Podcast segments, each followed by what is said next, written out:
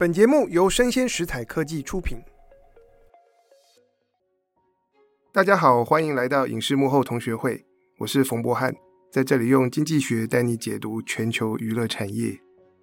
今天要跟大家聊一部电影啊，是我上个礼拜才去看过，看完以后很喜欢。它是台湾第一部以深度人文观点来保存铁道文化的纪录片，萧菊珍导演的作品。那是导演花了将近六年的时间啊，用蹲点的方式，跟着第一线的铁路人员一起开火车、抢修铁路，来记录呢在电气化之前的南回铁路。看完这部电影哦，就立刻有两个反应：第一个，我真的好想赶快去坐火车，好想去搭南回。可是呢，电气化之前那样子的风光，那样子的山跟海跟铁道已经没有了，只有在纪录片里面。然后我做的第二件事，就是赶快联络电影公司，说能不能帮我安排邀请萧菊贞导演来现场跟我们大家聊一聊纪录片的创作幕后，以及《南方寂寞铁道》这部作品。欢迎导演。嗨，冯老师你好，各位听众大家好。可不可以请导演先跟大家介绍一下这部纪录片？这个纪录片《南方寂寞铁道》是我在二零一七年的时候启动的计划。那在那个时候，其实想法很单纯，就很想要拍铁道的故事。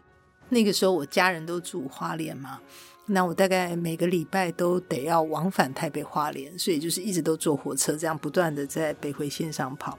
那那个时候对火车有很多的观察，火车的车厢内、月台上、火车站，甚至包含车窗外的景观，那我都想说，诶，台湾好像少了一种视角，就是从火车来看台湾。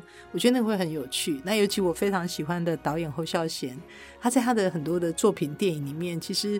都有这种火车突然就穿梭过，或者是以火车为一个空间或场景，然后来跟你讲他的电影故事。那所以我觉得火车其实是一个很棒的载体，或者是一个移动的空间。然后它就这样可以绕着台湾一圈，然后甚至还有糖铁、林铁、矿铁啊这些到处穿梭在台湾的社会里面。所以那时候就觉得，如果我可以拍一个从铁道故事，然后来阅读台湾，一定很好。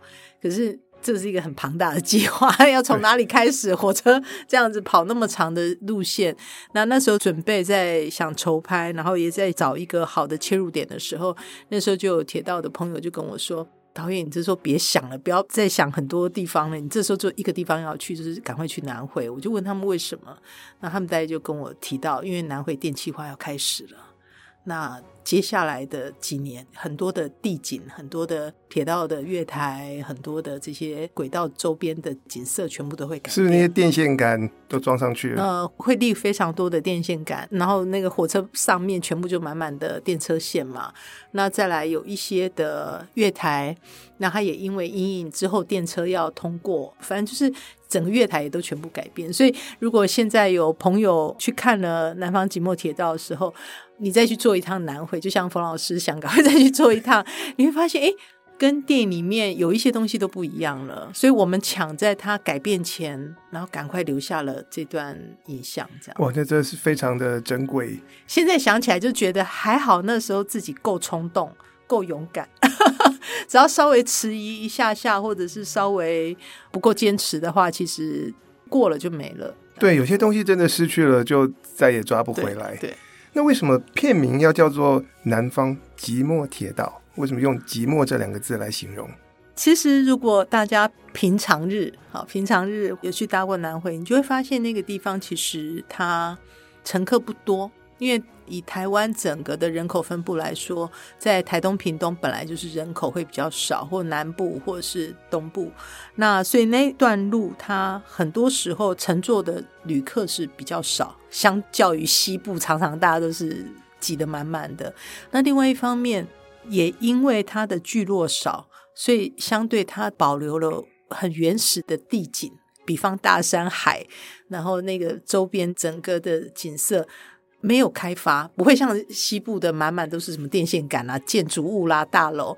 我觉得那个很美，所以当火车它就这么幽静的穿梭在这些群山之间的时候，我觉得它有一种非常微妙的，很适合独处。我每次在坐那里，那当然还有另外一件事情，是我整个在拍摄过程中，我发现有太多在南回的故事是被遗忘的，那种被遗忘，它会带给你一种很特别的沧桑感。那所以，我每次在拍摄那里的故事，跟在记录那边故事的时候，我觉得寂寞感是我在那个氛围下面自然而然会产生的。可是拍了之后，跟认识了那里的故事之后，像冯老师看了那里面，哎，纪录片很温暖，不会寂寞，但是寂寞感是第一的。但是透过这些人，他们跟我分享的故事。我又觉得它很温暖，所以有非常多看过这部片的观众的回馈，都说它是一部很温暖又很寂寞的电影。对，所以我很喜欢这部电影的文案，叫做《一个人的孤单，一群人的不寂寞》。我写的哦。这是我的心情，就是完全呈现了我们看电影所感受到的那个氛围。是哈，有对对对，这是我很真实，因为那时候他们宣传，他们开始说要做海报，然后他们就问说导演要不要有一个 slogan 这样子，然后我就想了很久，然后我就写下了这两句话。那我觉得也是我的心境，就是刚刚说的，在拍摄过程中，在寻找资源，在面对那个山海间的孤独，你就会有那种寂寞感油然而生。可是当你跟那么多人相遇，在这个地方看到那么多人的故事，然后好像唤起更多台湾人的铁道记忆的时候，你又觉得一点都不寂寞，好温暖哦。对，其实我看的时候就在想说，如果时光可以倒流的话，南回应该不会寂寞了。大家看完都想要过去，就是为了观光，为了拍照，为了取景。嗯，对。那其实我很好奇，因为以铁道为主题，这个。题材内容是非常非常庞大的，嗯，就千丝万缕。那导演是怎么决定说要从哪里开始，从哪个角度切入去讲这个故事，或去收集素材？其实很多人也很好奇，因为我在里面拍了开火车的人、维护铁道的人、新建铁路的人、坐火车的人，还有拍火车的人，所以其实人物非常多，故事线，那就真的很像一个时光列车。经过每一个人的生命那样，那可是刚开始拍的时候，其实真的很单纯，想赶快先抢时间，跟时间赛跑，把那些即将改变的、即将消失的，赶快先拍下来。可是因为南回很长嘛，那总共九十八公里多，它不像我拍一个人的生命。比方说，假设方老师，我现在拍你啊，那可能就在你的学校、录音间，你的生活，说不定就在台北生活圈。对。可是当我今天拍的是。一段铁路，它可能就有将近一百公里。一百公里就铁道来说不长，可是就拍摄来说，这个距离是很长的。那我要怎么去说这边的故事？所以早期一开始，我曾经想说，我可不可以透过司机员的视角？因为司机员就要一直在这个铁路上来来回回嘛。那是不是可以从司机员的视角？可是后来，当我认识的人越多，收集到的资料越多。拍的人，因为我们的田野跟我们的蹲点，其实接触的人越来越多之后，就发现哦，它不只是铁道员的故事，它甚至还可以延伸出去，变成是南回的历史，甚至拉到最大，它甚至是唤起一种我们大家对铁道的共同记忆的部分，所以就慢慢把这些串起来。那我在整理这些故事的时候，在后制当然很痛苦，拍太多。但是在痛苦，我觉得就像你要写故事嘛，要梳理一段历史，你还是要有一个观点。那我后来就选择，它就是真的很像一个旅程。比方说，生命也是一段旅程啊。然后我们去旅行，或者是我们在拍片过程，也像是我们跑进了别人生命中，也是一段旅程。所以我就用这种心情来梳理我在拍摄过程中收集到的这些素材。可是，在这个过程中，你遇到的人是怎么找到的？当然，大家一开始找这个找这个火车司机是最容易理解的。可是背后还有很多不同的人物。其实火车司机也不容易。我刚开始拍这部片的时候，其实一开始也遇到很多的挑战啊。那不知道大家能不能去想象，就是我现在片子里面拍摄的人物。没有一个是官方推荐，没有一个是台铁推荐，没有一个是谁准备好什么资料，然后让我去找他们拍，或者是我都先找到这群人，我才决定要拍，都没有。就像刚刚我们前面讲的，就是那时候他们跟我说，赶快那个电线杆就要立起来，已经开始打桩了，有些东西开始拆了，我们就奋不顾身就立刻冲去就拍。那拍的过程中，就会开始认识一些人，然后再慢慢把线拉起来，慢慢去找一些人，去拜访一些人。我们完全都是自己寻找故事，自己寻找角色。所以你里面看到的这些司机员，包含看到有人带我们去拍火车，他那个就是我拿着台东地图，我就在台东的机务段，就是司机员的休息室，然后到处问人家，请问我要拍这个画面，我要去哪里拍？因为我们在网络上或分享上面看到，哇，他们都可以把南回拍到又有海又有火车过。可是我地图一摊开来看，明明那里都没有路，他们到底从哪里拍这个角度？我就只好拿着那个跟人家一直问。然后这时候就有一个司机员很酷，从我后面走过来：“你们要拍这个？”我说：“哦，对啊，对啊。”我说：“你知道从哪里拍到这个角度吗？”他说：“哦，那我可以带你们去拍。”然后我就啊，好高兴。那时候我连他是谁都不知道。然后结果后来他马上就问我了几个问题。你有开三刀吗？说啊，你有四轮传动吗？哦，你会不会怕蛇？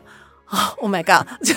你 你就知道，然后我就突然间，可是你那时候就是为了想要拍到这些画面，就说 OK，no problem，都可以，都可以，我们都可以配合，都可以弄到，然后就这样跟着去，然后才发现说哇，这些铁道摄影，这些铁道迷真不容易，就是我们为了跟上他们的拍摄的脚步。哇，那个真的是一个考验，脚程要练，然后器材或拍摄的方式都要改变，不然会跟不上。那你没有遇到蛇吗？远远的有，但是过程真的很辛苦。你看，我爬过蒙阿伯，就是人家的那种坟墓，爬过高架铁桥，爬过垃圾堆，然后拉过绳索，哇，才发现那些很美的画面。为什么地图上那些点都没有公路？其实我真的很佩服这些铁道摄影的人。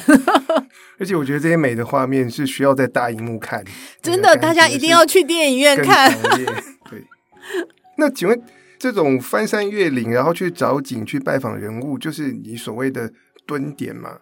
也不止啊，其实要拍到那个，可是拍完其实很多人就走嘛。你看，像现在很多大家追求快速，或者是追求比较效率，大家就是拍完就走。可是我反而喜欢的是在这个背后的东西。比方，他们带我去拍到那个很棒的点之后，我好奇的是，这些人你们为什么要那么辛苦的来拍这些？那你们来拍这些画面，对你们来讲那个意义是什么？那我反而就会从这里头开始跟他们聊背后的故事，然后才发现知道哦，每个人好多故事。那我第一个认识的铁道员就是一个很资深的老的公务段副段长。那他就会跟我说，当时他爸爸也是查道员.就是巡道员。然后他爸爸为了以前搬铁轨是人工搬哦，那个重钢那不得了。他爸爸整个脊椎是弯的，身体是歪的。然后他就跟我讲爸爸多辛苦。然后正当我想问他说：“那你爸爸那么辛苦，你怎么还要做这一行？”他就自己跳到下一句话说：“哎，小岛，我最近哈，我觉得我心愿已了。”我说：“为什么？因为我儿子也进来公务段。”然后我就整个有点错乱。对，而且我很错乱，就说你刚刚跟我讲你爸爸很辛苦，然后你现在跟我说你儿子进来很骄傲，你知道对我来说，我就会一大堆的好奇，是你为什么要做这些事？那我觉得好奇心跟同理心，其实就纪录片创作来讲是重要的，就是我就会一直。不被说服，我就会很好奇，就说，所以为什么你还要再做？那你为什么一定要坚持这件事情？或这件事情对你们来说是什么意义？我就会慢慢跟他们聊，然后慢慢进到他们的生活里面，然后他们又会再带我去认识其他的人，所以。那个蹲点并不是说我到了当地去拍到一个在地的画面就结束，其实很多时候它是一个起点，然后我就开始去认识更多在地的人，每一次去可能就多认识几个，一次去就多认识几个，所以后来为什么除了这部纪录片之外，我还有出了一本同名的电影书。那在那个幕后的电影书里面，也叫《南方寂寞铁道》，然后多了一句话叫“我们在时光列车上相遇”。那在那里就收录了一些我放不进来纪录片里面的故事，跟这部纪录片到底是怎么拍摄完成的，大概有一些幕后的，我想就跟大家可以分享。可是当你试着要挖一些更深的问题，他们就会分享吗？不会。那是要怎么样跟他们交朋友？时间，时间，哇！就像冯老师，像可能我们这些都是常会分享的，所以我们可以在短短的这个可能一小时的时间里头，那我就跟你讲。可是如果还要再更深、更深、更深，那可能要更大的一种，就像朋友之间的信任。所以我不知道你有没有这种感觉。我最近跟很多人聊，我最近一直收到一种同样的问题，就是好多人都会问我说：“导演，为什么你片子里面的这些人都好自然，又都好会讲话，然后？”都不像一般那种媒体访问，我就想，他们说你是怎么做到？然后我就是想，哎，这什么问题？好，但我也想一想，就说，哦，我用时间量啊，就像你在酿酒酿醋啊，你如果快速，你就丢个酒曲，丢个醋酸菌，那很快速就可以生产很大量。可是我是用时间慢慢酿，慢慢酿，所以他们都很信任我，而且大家可能很难想象片子里面的我刚说那些。文史资料，包含那些老影片、老的工程大图，其实全部都是他们提供给我的。但是当时我开始要拍他们的时候，其实很多人都觉得很困惑，因为你看，一个导演又不是台铁委托，然后这个地方被遗忘了二三十年，也从来没人想报道过。然后这个人是谁？然后其实很多刚接触他们的时候，他们也都是会隔一层。肛门 来跟我互动，可是到最后发现，哎，两个礼拜后、三个礼拜后，这个导演怎么又来又来？然后在重大的铁道工程上面，我竟然会跟他们一起熬夜，陪着他们记录他们到清晨五点多，大家赶快收工。我拍我是很认真，我就跟着他们全程走。那他们试车，我就申请，然后就跟着他们这样试。然后他们就会发现这群人很怪，是好像玩真的，所以他们就会自己反而会靠近过来说。你还想认识什么吗？我认识谁哦？啊，那我手上有什么？你想看吗？对，然后那时候就慢慢的就是另外一种局面了，反而是他们会主动把这些线拉给我。但像你一开始的时候就跟他们说你是要来拍纪录片吗？是是是，但他们都会很好奇是谁叫你来拍的.因为我们现在这个社会就是这样嘛。你如果没有对自己有好处，你为什么要做这件事？那甚至有些人就问我说：“是不是台铁委托你？”我说：“没有。”，我说我在首映那一天，我有开玩笑，我有讲，我说我拍这部片到现在，我没有用过台铁一张公关票，我没有吃过一颗免费台铁便当。其实我们都是独立的做。可是我很想修正一种态度，就是我觉得铁道文化跟台湾人的共同铁道记忆是属于你我他的。它不是台铁的，台铁它是这个火车的管理，所以它不是台铁。我一直觉得我拍的是大家的共同记忆，我拍的是这些前线的这些守护铁道的人，跟大家一起留下铁道记忆的人。我不是在帮台铁，所以有些人可能像我们在早期募资的时候也很辛苦，因为大家都会很直觉说，你要拍这种题材，你去找交通部。可是我反而会有一种界限，就是。正因为我们现在拍这个题材，我要保有一个可以更独立的观点，所以其实我们没有找交通部。那我唯一只有拜托交通部一件事，就是开放绿灯让我们拍.因为那个是公共运输很重要的那个嘛。其实平常也不开放给人拍，那我就跟他们拜托一件事，就是你开放让我拍。对，这个倒是花了很多时间沟通。但我觉得那个铁道记忆是很有魅力的一件事情。嗯，我没有做过南回，可是我看这部电影，我就回想起我小学的时候坐那个北淡线。哦，好多人想起这件事。对，因为我们住台北，然后现在已经不存在了。但是从市区搭火车，然后去淡水，嗯，看日落。哦，我是高雄的小孩，但是我从这半个月来开始试片、首映，再到正式上映，好多人跟我谈起淡水线。好多北部的朋友跟我谈起淡水线，您知道吗？就是我在这个放映过程里面，我觉得让我很温暖的一件事，不是大家来跟我说：“哎，导演你拍得很好，哎，你这个部分很感动，哎，啊，我很喜欢。”这当然听了也蛮开心的。但是最让我感动是，他们讲完之后就来了，他们就开始讲自己的故事。导演，你让我想起我小时候跟奶奶一起搭火车，你让我想起啊，我以前都搭淡水线上课，你让我想起以前我怎么怎么怎么，他们就会开始跟我分享这些故事，然后我听了就很开心，因为一定是我触动到他心底里面的某一块东西，所以他自己的故事出来，他不是只是回馈他在电影里面看到导演给他的东西，而是他把他自己的东西也呼唤出来了，跟我分享。所以我每次在分享会后啊，有些观众的回馈开始就讲他的故事的时候，我好开心哦，我就觉得很棒。对，对，你刚才提到说，他们很多人会跟你分享，对。我看他们收藏的那个票根哦，还有我印象最深刻的是，他是工程师嘛，他就是废弃的那个车厢拆下来以后，零件对他做成那个像装置艺术一样，对对对，对，对。那收集到这么多素材，我的下一个问题就很好奇了：剪接的时候不会天人交战吗？会啊，会啊，好痛苦啊，痛苦昏了。就是我们剪了八九个月啊，然后剪完之后还是一直在修片。我们六月上映嘛，我修到今年五月初，哎，五月初五月中，哎，大家很难想象，我已经有 N 种版本，然后甚至我们在二三月的时候募资嘛，我有做群众募资，因为后来我们在缺口太大了。那在群募的时候，甚至有人都说他手上有收藏了南回，他爸爸是摄影师，他手上有南回画面。OK，我一看到那些画面，我立刻又再改一版，就是所以这整个后置阶段，我想也是。超过一年，可是你就没办法。我觉得每一部纪录片，你很用心拍，你素材很多，这是必经的苦难。那最后是用什么样的方式来做筛选，或是用怎样的主轴把它串起来？嗯，就我刚前头分享，我觉得旅程，其实很多时候我也觉得生命真的很像一个旅程。然后我自己喜欢的一种创作态度是。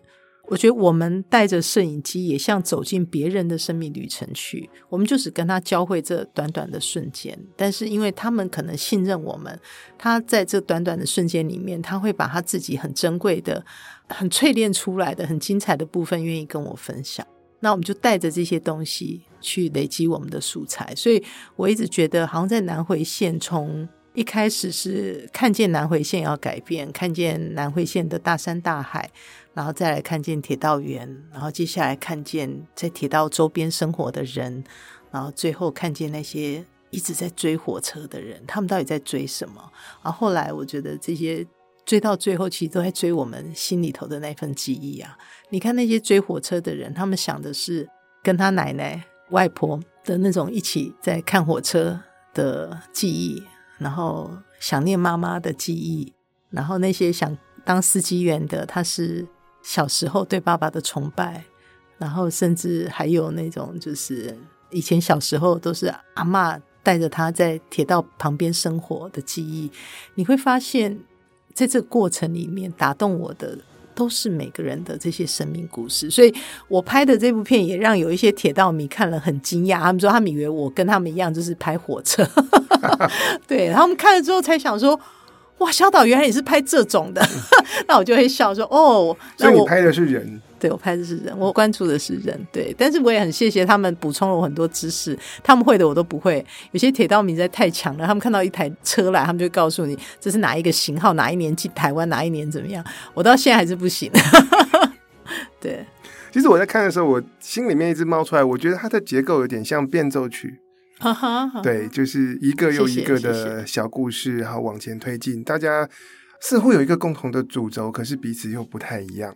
然后在这个过程当中，有一件事情让我印象很深刻，就是陈明章老师的配乐。哦，对，我很喜欢。对，对，然后特别是我去看的那场首映会，我就赫然发现坐我前面的就是陈明章老师。那时候就觉得是更加神奇的感觉。嗯哼。那我想请导演聊一聊，你是怎么样来找到陈明章？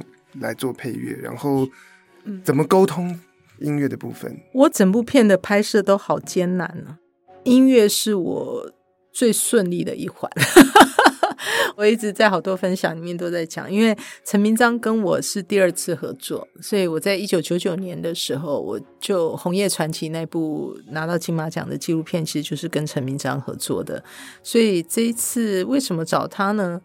为什么不找他？因为 关于火车最经典的电影，你大概不会漏掉《恋恋风尘》。好，那陈明章的配乐太精彩。那另外关于在地的声音，在地的这种用音乐来书写在地的台湾的故事，你也不会漏掉陈明章。所以找他是我觉得蛮不二人选。那另外一个部分是跟他沟通的时候也简单的不得了，我就跟他讲故事讲一讲。我不下面紧哦，我没什么钱哦，然后我可能会要募资，所以我尽量这样。但是这是南回的故事，我大概拍了什么什么，我就口头这样讲，讲完他就说没问题，他接。还、啊、有多少钱给他多少，或之后再补。然后结果他就说他感觉他有旋律了，我说哦太好。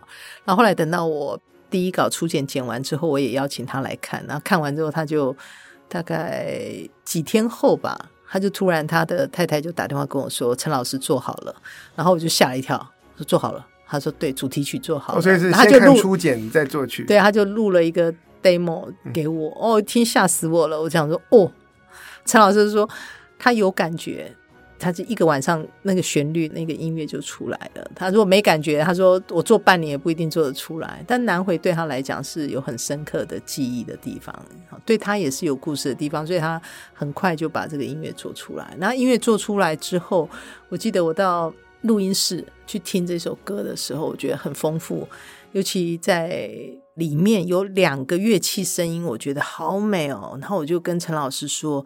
你把那两个声音的音轨帮我抽出来，给我独立的音轨。那那个就是听众朋友，如果接下来到电影院去看，你们一定要进电影院看。我拜托你们一定要进电影院看。我到现在都还记得其中的那个横笛的，那个叫阿美迪。阿美迪、嗯、太美了。陈明章其实一开始把那个阿美迪的声音是做在那个主题曲的，它就是有非常多不同乐器的伴奏里面。那那个阿美迪的声音是被我抽出来的，我就跟那个录音师说：“你把那一条声音单一条，你不要给我 mix 的，你给我抽出单的一条。那还有另外一个吉他的声音跟一个大广弦的声音，我那时候抽了这三条声音出来，然后其他就是 mix 在一起。大广弦是用屏东的大椰子，然后做的很像，是用树干还是用椰子壳做的？还是树干？它是胖胖的那个，对对。那我觉得声音很好听，然后阿美迪的声音好美，其实这个声音再搭上那个火车，哎。拜托大家一定要去电影院看，而且如果有机会的话，我觉得我在大的荧幕看真的很，是吧？对而且它很可以诠释那种孤单又不寂寞的感觉。对，我觉得它有点淡淡苍凉感，但是那个沧桑感里头有一种温暖。我非常非常的喜欢，因为我把它这样抽出来，然后陈明章他也觉得遇到知音人，他就很开心。所以，我们这次的合作真的是拍摄过程跟募资和寻求资源的过程，那真的是坎坷。可是音乐这一块是我觉得里面很顺利、很快乐，然后。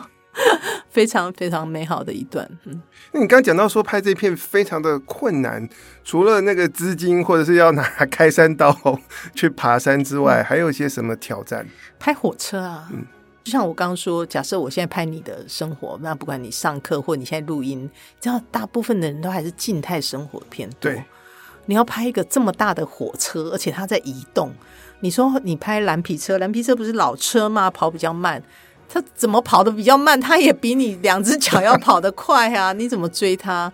而且南回铁路，它一拐进中央山脉南段的那一段路，从枋山大概再到大武出来的中间那么长一段，它跟公路没有在一起，哎，公路在它南边很多，哎，所以它在那段。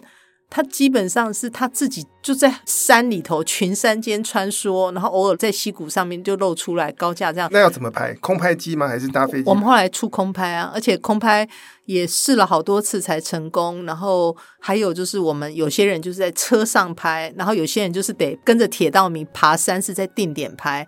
那我很多时候我是在车头，从司机员的视角拍，所以我们经常有时候为了一趟下去，我们人很多，然后有管天上飞的，然后有跟着去爬山，然后去找到好的定点，然后特别就拍那个火车在群山间划过。那也有人就是在车厢里头拍，然后也有像我就经常是在那个火车头拍，所以其实你会看到画面非常丰富，那是我们真的花了好大的力气。我很好奇，因为。如果是从外面拍火车，是不是时间要算的很准？是的，因为你错过了，它 就没有。哎，你真的是太看见我们的辛苦了。因为你要想想看，比方说，我觉得像中间有一段我很喜欢那个陇西站，我觉得真的超孤单到一种 那种好像可以榨出汁来的那种。我们有一次的拍摄，因为我每次去有时候就会设定一些小小的拍摄主题，比方这次去我想拍车站。那我就会大家分工，比方我守龙溪，然后我的一个助理可能守太麻里，然后我的另外一个摄影师，我请他去守大武站，就我们一个人守一个站。哇，你们这样子一次出动十来个人，十来个人，对，然后大家就一个默契，晚上请大家各自回到民宿，然后每个人就带着自己的器材，一到两个人一组，大家就散出去了。那散出去，像我自己就一个人守龙溪站，整整一个下午，就两个三个人下车上车，然后整个站就一个站务员，一只黑狗跟我。然后那个站务员很好玩，一开始看到我就觉得很怪，因为平常不会有外人到那里。他一开始很防备我，你要干什么？我说我来拍，拍什么？我说拍火车。这又没有人上下车，你在这里拍摄，他就觉得我很怪，担心可能我是什么怪客这样。后来发现，我就真的很乖乖在月台，在售票口那边，只要有火车快到，我就看时刻表，然后我就把机器架起来。那甚至因为有一些自强号是不停这个地方的，所以时刻表会看不到。我只能远远听声音，好像火车快来，我就会赶快把机器架起来，或者是看那个站务员走出来，因为火车就算不停，他们还是要站出来，要确认他顺利通过嘛。那后来大概看了我大概一个多小时，发现我很认真。然后第二个小时的时候，他就一直在观察我。到后来大概真的快两个小时了吧，他竟然就跑出来跟我说：“我现在要泡茶，你要不要喝一杯？” 所以我就说我真的是用时间酿的。然后到最后他就坐下来跟我聊好多，但是他不愿意入境。所以我后来我还拍了黑狗，拍了轨道，拍了各种车，然后就划过那个月台，但是月台上就是空空的，一个人都没有。就拍了很多，但是我一个下午五个小时酿出来的，哇对，所以你说怎么去拍到这种味道，跟怎么去捕捉那种氛围，我们真的花了很大的力气。五个小时的话，是火车有多少个班次？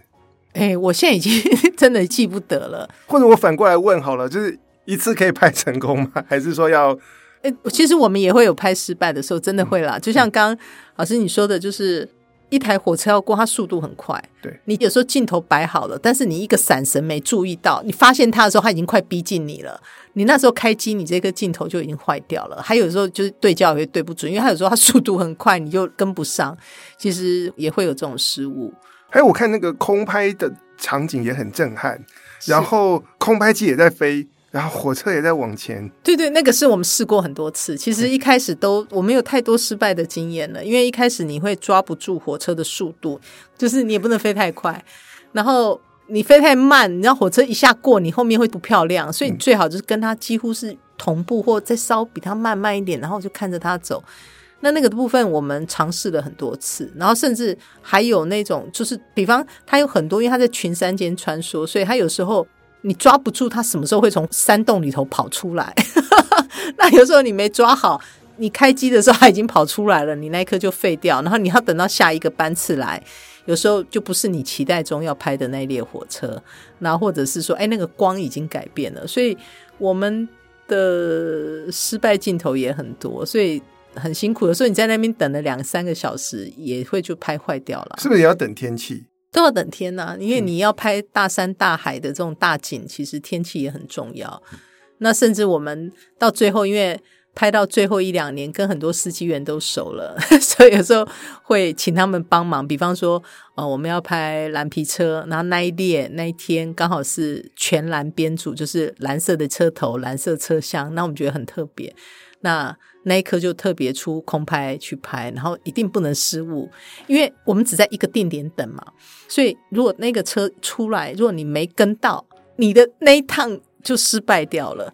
然后我们就会 开始去打，哎，那一天那一趟是谁开的啊？看是不是认识的司机员，不认识的也拜托，哎，你跟他讲一下，他出那个第几个隧道前，嗯，拜托他鸣笛。OK。小小偷吃步、嗯、啊，那因为火车有时候他们在行进间会鸣笛，就是他们要确保有时候在弯道前就跟我们开山路一样，有时候你会鸣笛，确保前面不会有，因为有些铁迷也会跑去拍啊，你就要确保他们不要乱闯入。那有一些如果司机员开一开，发现前面有些鸟或有些什么，他们有时候会鸣笛一下哈，所以这个并没有违反规定，那我们只是说。你到那快出隧道，拜托你鸣笛，因为他在隧道里有时候很安静的地方，你会听得到风声变了，就是好像有什么东西靠近。但是如果没有的地方，你突然之间火车冲出来，你再按快门都来不及，所以那个时候也会很好玩，就是请他帮我们小小作弊一下。然后我们只要听到鸣笛，然后有时候同一个定点我们会有不同位置，可能就两三组人，你才能拍到不同镜头嘛。大家就会开始喊火车来了，然后全部人就开机。哇，我、哦、那个真的跟作战一样。会不会压力很大？很大很大。然后拍完之后，我是导演嘛，然后大家就会开始传讯息说 bingo 拍到没问题。那也会有人传说啊，导演对不起，你就知道就说他拍坏了，然后你就跟他说啊，没关系没关系，这样。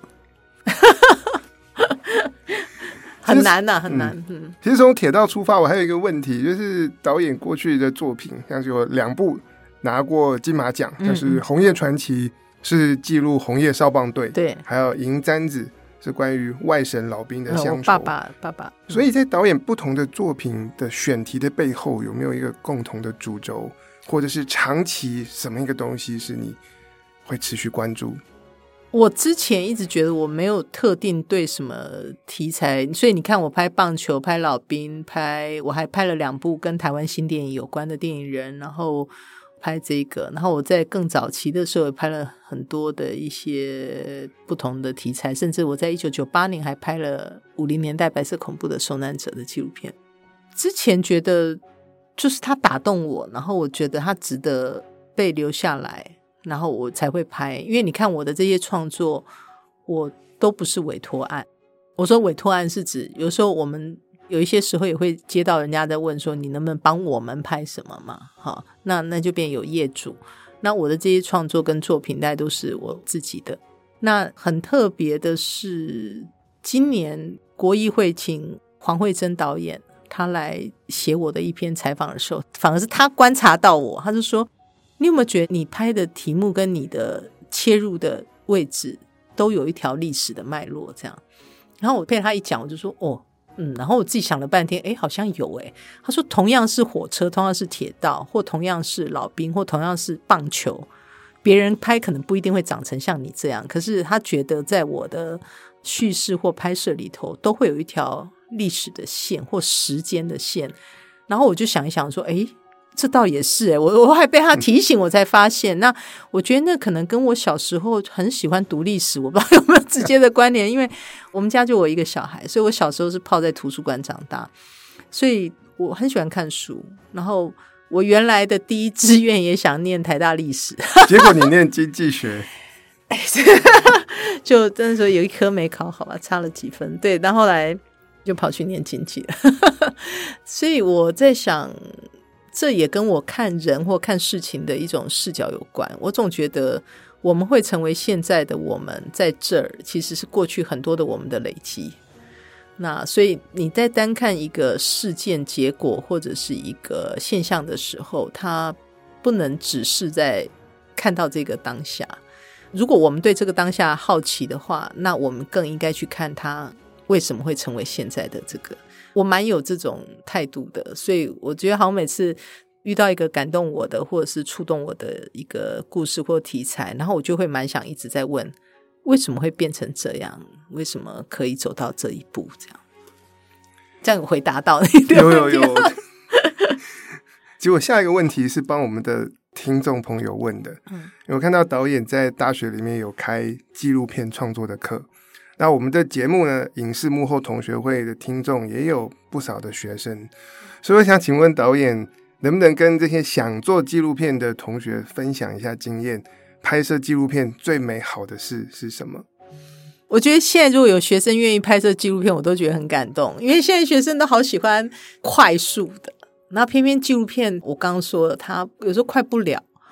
但是我也跟大家讲，但他一点都不会无聊。我对我自己来说，我觉得拍纪录片带给我最大的一种收获跟感动是，它让我们有机会去同理跟认识别人生活中生命里面的困境，去同理别人生命里面的非常多珍贵跟苦难的时刻。你知道那个有多难得？我们可能这辈子你是冯老师，然后我是小导演，好，那谁是某某人？我们就是这一生，可能我们就领了一个牌子，领了一个剧本来，就扮演我们这个角色。我们极少有机会可以再去认识跟理解更多人。那电影里面有些虚构的那个，就短短的，就瞬间灯一亮，你啥都忘了。可是，在纪录片的过程中，如果你真的是可以很认真，用很敞开的心去理解你的拍摄的对象、题材，甚至是事件，我经常觉得那个收获是非常丰硕的。那个不只是你交到一个好朋友或完成一个作品，所以我都蛮建议，就是对于想拍纪录片或想创作的同学，不要去想说。马上说啊！我要完成一个我什么的作品？我觉得不要把自己放那么大或那么前面。你看，我都已经是这么 老的，已经不年轻的纪录片导演。可是我经常在面对这些被拍摄对象的时候，我经常保持一个像学生一样的心情。就像你看，我拍那些司机员，在他们面前，我就是个笨蛋。我就 我什么都不会，然后什么机器啊这些东西，我全部都不懂。然后你看，我跟着铁道摄影上山的时候，哇，他们可以算火车班次，看云、看风、看那个，马上就可以判断从哪个角度怎么样拍什么会好。我那时候完全就真的是个像学生，我就跟着他们后面傻傻的，然后一直在看说，哦，为什么会这样子？哇塞，他们马上就知道几分钟后哪一车次什么什么来。我在后面，我真的觉得我就是一个城市怂，我什么都不知道。然后，当他们去跟我分享到他们经历到一些火车的这种大的事故后，那种如何从生命的低谷，然后再爬起来，那种淡然，那种我都没有办法想象。我觉得哦，太难了，我可能都做不到。所以你就不由得去想，是什么力量让他可以再站起来？所以你看，在这个过程里头，我觉得他们都是。掏心掏肺去把他生命中最精彩的部分给你，所以我觉得做纪录片的拍摄过程，我觉得如果你是够敞开，而且你是愿意去倾听的话，我觉得你通常都是收获最丰富的。所以我觉得创作这件事、拍片这件事，千万不要去想说啊，只是为了成就你可以成为一位导演，你应该要更就或者是更珍惜那个过程。所以这应该也是你要给这个纪录片新人给同学的。是是，我在我课堂上我很强调这一点的，我非常的强调这一点，没有人有义务要被你拍，是。或成就你的拍片，因为有些年轻人也会这样嘛，你就觉得哎，我要拍一部片，我做一个作业啊，所以好像别人就一定要配合被你拍，别人就得要包容你的各种状况、各种要求。我的学生如果这样就会挨骂，我就会跟他们说，不是这样子，不是这样子，对。那在我们今天节目的最后，我们再拉回南方即墨铁道，能、嗯、请导演用你的方式来跟听众朋友推荐这部纪录片。OK，一分钟。好怕这种题目。其实我非常希望大家可以把握这个上映的时间，真的可以到电影院里看大荧幕，非常好的声音、音乐，非常好的画面。到电影里面来追火车，来一趟时光之旅，你会发现，原来铁道记忆、这些铁道的生活、这些铁道的你我他之间的故事，原来是那么那么的靠近，那么那么的珍贵。我相信我的纪录片电影《南方寂寞铁道》可以唤起大家对铁道的非常非常多很棒的回忆。真的，山海铁道都很美，小人物很可爱。推荐给所有铁道迷以及喜爱台湾人文地景纪录片的朋友，而且大家看完电影也欢迎来我们 Podcast 节目的粉丝专业上 Instagram 搜寻“影视幕后同学会”来留言跟我们分享在台湾属于你的铁道记忆。今天很高兴能够邀请到萧菊珍导演来跟我们分享他纪录片创作的幕后故事，以及他的最新作品《南方寂寞铁道》。那以上就是我们今天的内容，希望你喜欢啊！欢迎大家听完帮我们按赞、追踪、分享。我是冯博翰，影视幕后同学会，我们下次见，拜拜，拜拜。